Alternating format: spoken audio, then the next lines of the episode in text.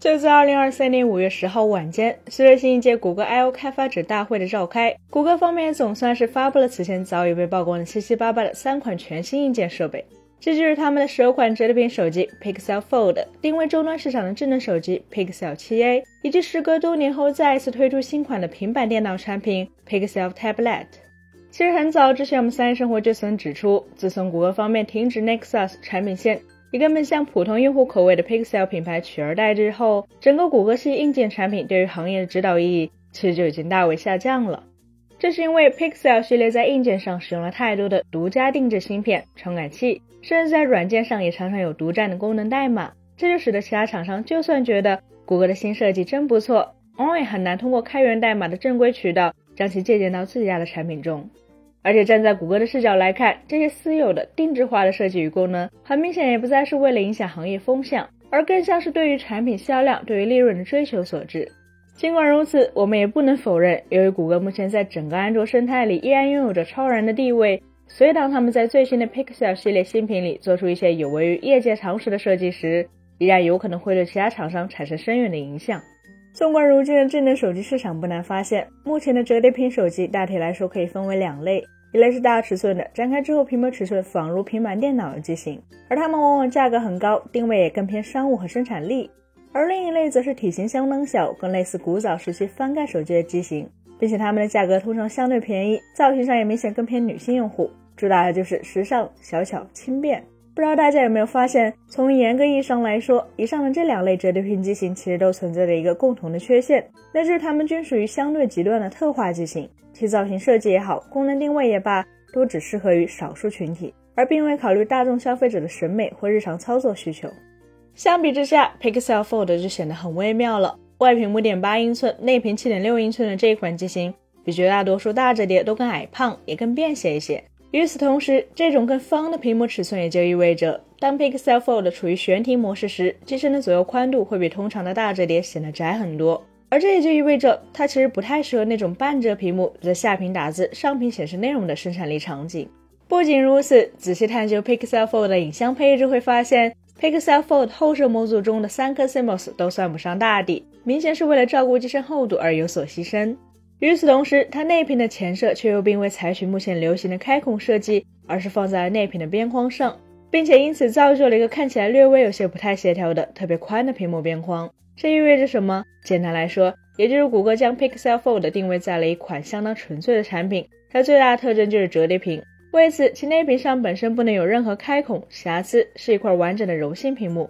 但与此同时，这款折叠屏机型没有强大的影像设计，也不适合严肃的商务或生产力场景。显然，它不是全能旗舰，也不是老板机，就是一款简单的、单手也能握住的，纯粹只为了让用户体验折叠屏乐趣而生的机型。在推出 Pixel Fold 的同时，谷歌此次也带来了传言已久的 Pixel 7a，这是一款相对普通的直板机型。按照 Pixel 系列的产品序列来说，它的定位有点类似于国内市场的各种青春版、Light 版、New 版。也就是俗称的次旗舰产品。既然是次旗舰，Pixel 7a 的整体配置当然是低于 Pixel 7系列。但如果将其与旗舰定位的 Pixel 7去进行对比，并分析前者节约成本的方式，则又会是一件很有趣的事情。众所周知，市面上绝大多数的次旗舰机型都会采用与对应高端型号似是而非的造型，同时继承后者的一部分影像设计。在此基础上，这类次旗舰往往会对性能做出较大幅度的让步，而且机身材质与做工也会差上一些。但上述这些方法在谷歌这边似乎完全反了过来。Pixel 7a 不只是看起来很像 Pixel 7，而且还拥有真正的金属边框、真正的 IP67 防水机身，同时还使用了与 Pixel 7系列完全相同的 Tensor G2 芯片以及八加幺二八的存储配置，这也使得它的理论性能几乎与 Pixel 7完全相同。在此基础上，Pixel 7a 的九十赫兹刷新率 OLED 屏幕则有些平平无奇。而它那套六千四百万像素主摄加一千三百万像素超广角的后置双摄模组，则更是仅相当于国内市场千元机的水平，甚至可能还要更差一点。这也就是说，谷歌的次旗舰机型拥有完全旗舰级的硬件算力、出色的机身做工、非常普通的屏幕，以及可以称得上是糟糕的影像配置。简而言之，在谷歌方面看来，消费者对于次旗舰的需求应该是平庸的日常体验，但要有出色的性能和寿命。而非像当下大多数的同类机型那样，影音配置高但性能差、寿命短。对此，不知道大家有怎样的看法呢？说实在的，如果要说谷歌此次发布的几款新硬件里哪一个的设计思路最奇怪，可能就非 Pixel Tablet 莫属了。论硬件，Pixel Tablet 因为有着 Tensor G2 的加持，所以基础性能其实是非常高的。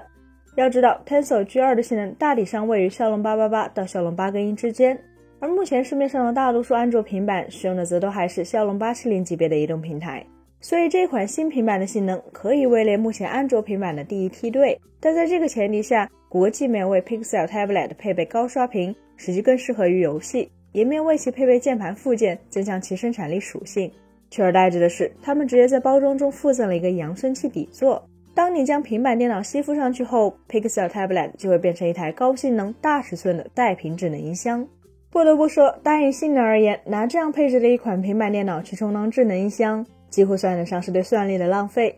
但也多亏如此，Pixel Tablet 实际上就巧妙避开了与苹果 iPad 家族的正面竞争，开辟了其作为家庭智能中枢，甚至是高性能厨房平板的独特产品定位。当然，也可以说谷歌此举有点怯懦，因为这反映了他们对于如今安卓平板生态的不自信。可问题是，必须承认，苹果的 iPad 产品线无论是在硬件水平还是软件生态上，如今都已领先安卓平板太多太多。所以，与其强行将安卓平板也配上键盘、鼠标，却用并不那么成熟的软件与苹果对拼生产力，像谷歌这样选择曲线救国，似乎反而是一种更具可行性的方案。本期节目就到这里了，更多精彩可以关注我们三叶生活的官网和全民大同账号查询更多信息。咱们下期再见，拜拜。